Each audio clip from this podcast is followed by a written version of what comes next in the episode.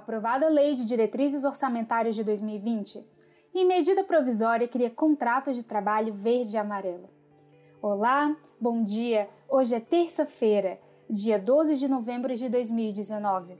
Meu nome é Yasmin Góes e eu vou falar para você sobre os principais assuntos selecionados do Diário Oficial da União do dia de hoje.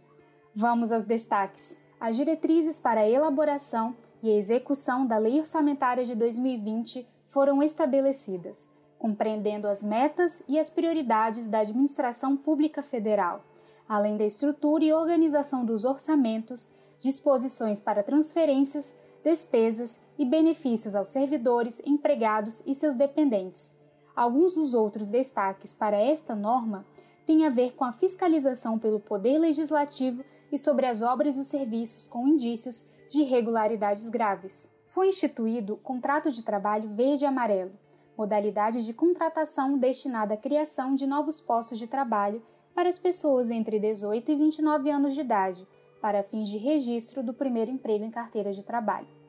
A medida provisória também alterou a legislação trabalhista, referente ao prazo de contratação por até 24 meses, pagamento antecipado ao empregado, jornada de trabalho dentre outras medidas para a regulação dessa nova modalidade de contrato. E governo tem nova estratégia para aumentar produtividade e emprego.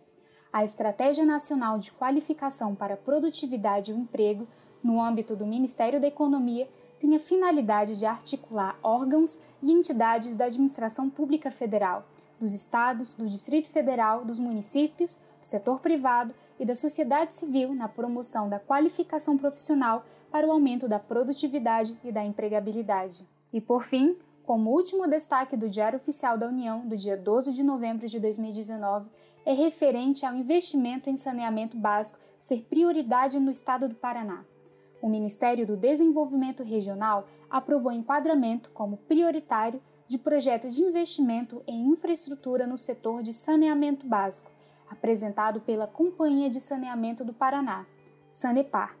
O, prazo para implementação do projeto é de 36 meses e visa ampliação de sistemas de abastecimento de água e de esgotamento sanitário, envolvendo a aquisição e instalação de estações modulares compactas de tratamento de esgoto em diversos municípios do estado e do Paraná. Este foi o resumo do Diário Oficial da União, um serviço oferecido pelo Instituto Protege em parceria com a editora Fórum. Meu nome é Yasmin Góes e eu fico hoje por aqui. Desejo um ótimo dia para você e te espero amanhã para outros destaques. Até logo!